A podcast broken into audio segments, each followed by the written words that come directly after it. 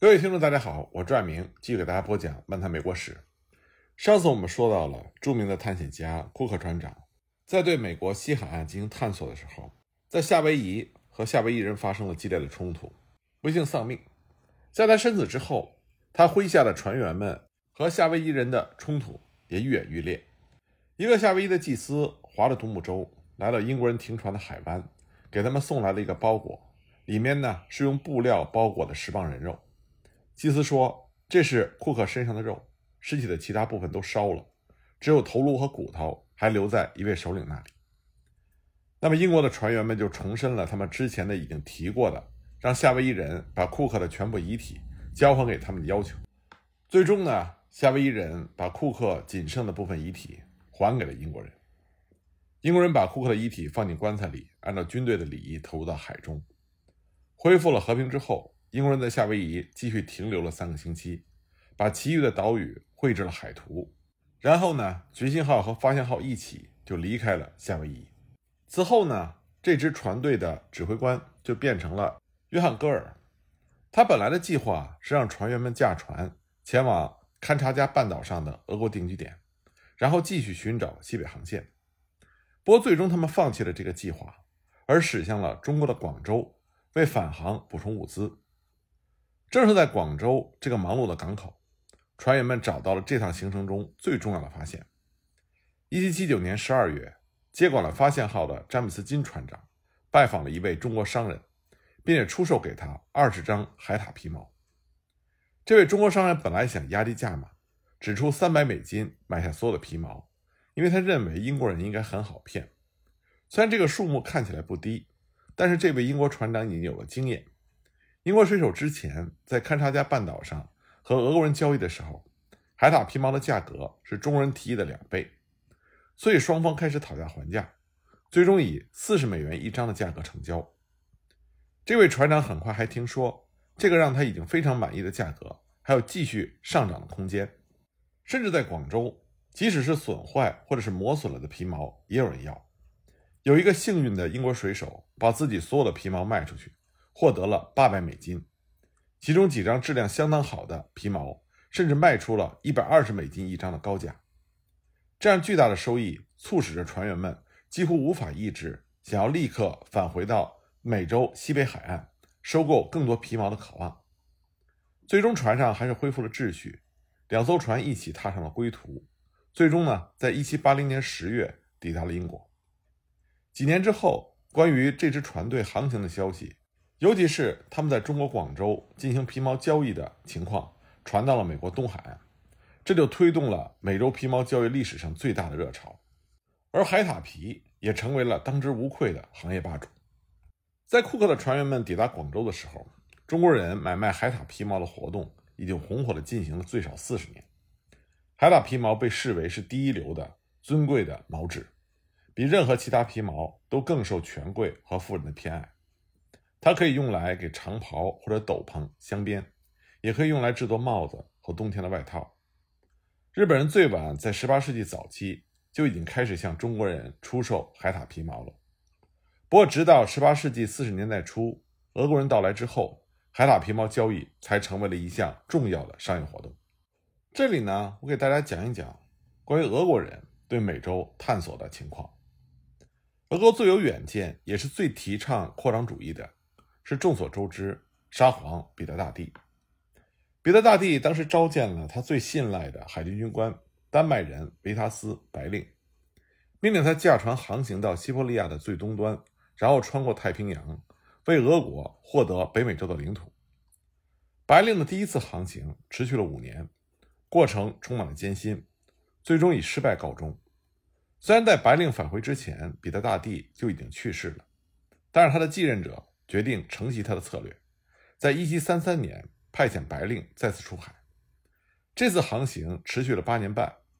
白令和他的船员们先是将一支人数不多的军队和一些补给送到了勘察加的海岸边，在那里造了两艘简陋的帆船，然后驾驶着这两艘帆船又向东航行了近两千英里，最终呢，在一七四一年七月中在美洲登陆。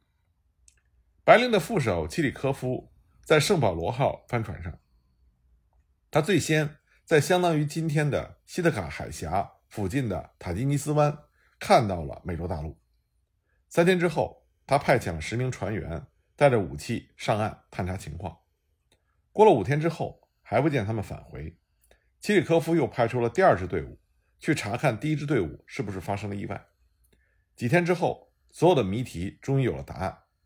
几个特林吉特印第安人划了两条独木舟，进入到船上人员的视线中。虽然俄国人挥舞着白色的手帕，示意他们再靠近一些，但这些印第安人一直停在远离圣保罗号的地方。齐里科夫得出了结论：这些印第安人不敢靠近我们的船只。这点让我们确信，他们不是把我们的人杀了，就是把他们扣押起来了。那么，齐里科夫这个时候的处境非常的艰难，他船上四分之一的人手就这么凭空消失了，而且呢，他们还划走了圣保罗号上仅有的两条小船。所以，就算契里科夫想要再派人上岸搜集淡水或者探索一下沿岸的情况，他已经无船可派了，船上只剩下四十五桶淡水。契里科夫和他的船员们都知道，过不了多久，他们就要没水喝了。无计可施的契里科夫只好驾着漏水的帆船返回勘察加。途中呢，又有二十一名船员死于坏血病和其他的疾病。那么，白令驾驶的帆船是圣彼得号，他们的经历比圣保罗号还要凄惨。白令比齐里科夫晚一天看到陆地。地点呢是相当于今天的科尔多瓦东南方不远的地方。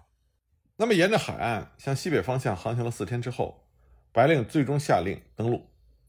第一批乘坐小船登陆的人中，有一位18世纪的德国博物学家乔治斯特拉，他是白令应俄国科学院的要求批准随船航行的大批科学家中的一员。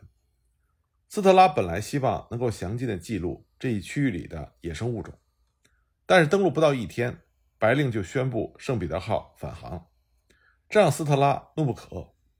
他后来写道：“白令这么做的唯一原因，就是愚蠢的固有观念，惧怕几个印第安人，还有懦弱的思乡情绪作祟。白令为这趟伟大的航行准备了十年，然而真正的探索才进行了十个小时。那么接下来的三个月里，圣彼得号经历了所有航海者可以想象的航海噩梦。”腐烂的食物、缺乏淡水以及暴风骤雨这些因素加在一起，夺去了很多船上人员的生命，而且几乎毁掉了这艘帆船。到了十月下旬，圣彼得号终于抵达了阿留申群岛的最顶端。当他们最终返回勘察加半岛的时候，船上已经什么物资都没有了，船帆破烂不堪。六十岁的白令身患包括坏血病在内的多种疾病，他的船员连站立都非常的困难。更不要说控制船只了。也许是上天对他们的眷顾，在大部分船员已经认命、开始等待可怕死亡的时候，他们终于看到了陆地。不过呢，他们所看到的陆地并不是他们希望的勘察加半岛，而是勘察加半岛外围的一个小岛。他们后来被困在这个小岛上，那么这个岛屿就被他们命名为白令岛。船员们在这个岛上生活了九个月，包括白令在内的很多人。都在这个期间去世了。在白令人生的最后几年里，白令不得不把身体的部分埋在沙子里，通过这种办法来抵御刺骨的寒风，保持温暖。这些幸存的人完全是依靠海獭才活下来的。这里周围的水域有很多的海獭，那么海獭就成为了船员们最主要的食物来源。而另外一个屠杀海獭的原因，就是这些船员想得到海獭皮。这些人至少杀死了九百只海獭，这远远超过了他们为了获得食物而需要杀死的数目。在恢复了一些元气之后，这些船员们又建造了一艘四十一英尺长的大船。他们于一七四二年八月初起航，最终呢，他们抵达了大陆。不过，因为船只不堪重负，他们在途中只好把大量的海獭皮扔掉，来减轻载重。当他们回到陆地之后，关于白令岛和阿留申群岛有很多海獭的消息，就传到了生活在俄国东部边界地区的职业猎人的耳朵里。那么激烈的竞争由此展开。俄国的这些职业猎人实际上就是一群土匪，他们素来就有通过武力来实现自己目的的恶名。这些职业猎人向东一路的猎杀，给所到之处造成了彻底的破坏。职业猎人通常不会亲自捕杀海獭，而是强迫当地的原住民替他们做工。为了让这些被自己称之为阿留申人的原住民服从命令，职业猎人们通常会先抓一些阿留申人作为人质，以此来胁迫部落中的其他成员去捕杀海獭，好用皮毛来交换人质。这种极端野蛮的勒索行为，对于职业猎人来说效果很好，因为如果阿留申人不遵从命令，他们就会毫不犹豫，甚至是迫不及待的屠杀阿留申人。一旦阿留申人奋起反抗，结果只能是惨遭杀戮。其中最令人发指的一次大屠杀，是在阿马克岛和瓦纳拉斯卡岛。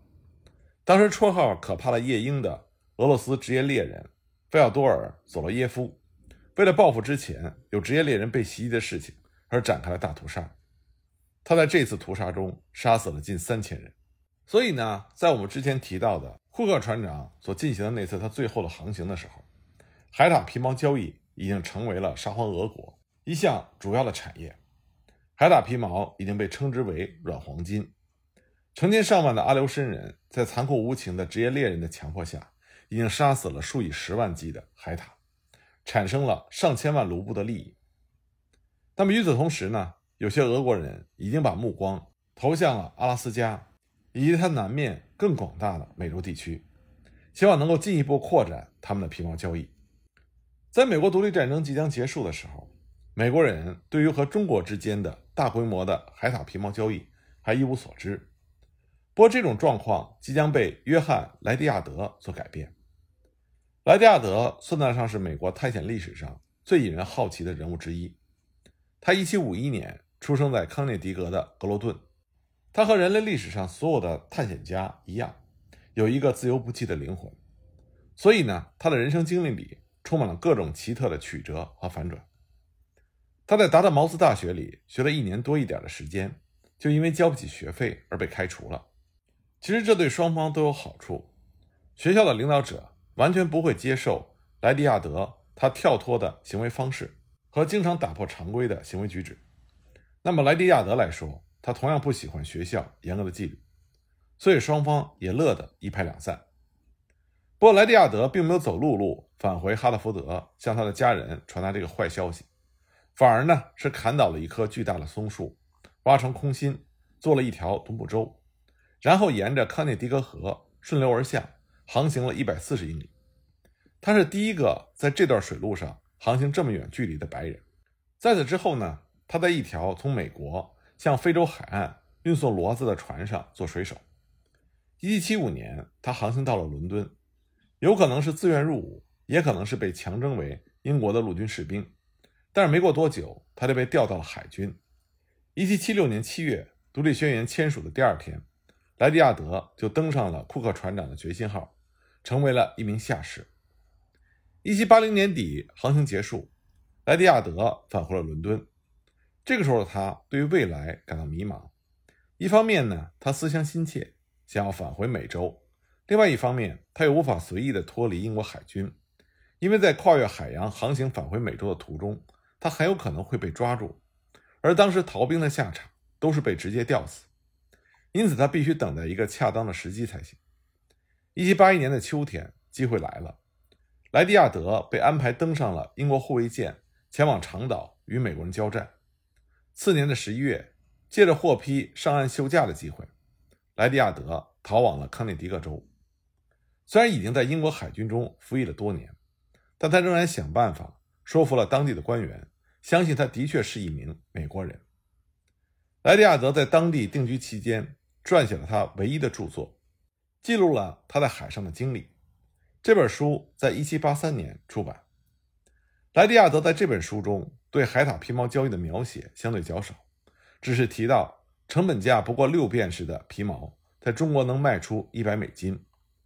那么，虽然海獭皮毛交易在莱迪亚德的作品中并没有占据什么显著的位置，但他本人很快就迷上了这项交易。他的梦想就是返回太平洋西北地区，在那里建立一个皮毛交易点，然后把海獭皮毛卖到中国去。